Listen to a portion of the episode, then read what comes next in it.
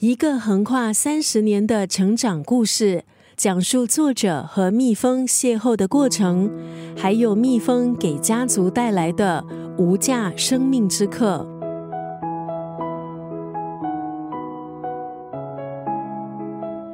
第一次有蜜蜂爬到他的手上，梅若迪才五岁。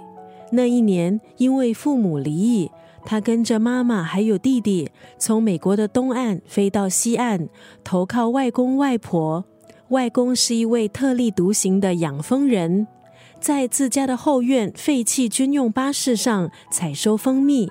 第一次和蜂蜜近距离的接触，对当时只有五岁的梅若迪来说，既可怕又兴奋。因为和蜜蜂的接触，梅若迪发现，他对生命还有家庭的种种疑问，其实就藏在蜜蜂的神秘世界里。为了逃避现实，梅若迪一头栽进了养蜂的世界，跟着外公学习如何照顾蜜蜂。另一方面，妈妈陷入忧郁，常常把自己关在房间，足不出户。梅若迪从小就必须学会照顾自己。也和外公建立密不可分的深厚情感，蜜蜂成了他生命中指引的能力。这本书是一本回忆录，也是养蜂人的探索之旅。作者在最让人意想不到的地方找到了家的温暖，也因为养蜂和蜜蜂接触获得了重生。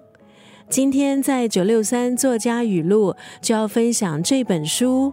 被蜜蜂拯救的女孩当中的这段文字：孩子就算陷入绝望，也会知道大自然就是避风港，自有方法保护他们远离伤害。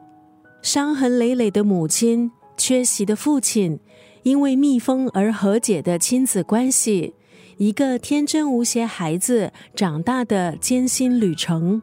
如果你也曾经是个寂寞的孩子，希望世界变成更宽容的地方。这本书《被蜜蜂拯救的女孩》应该会是你的选择。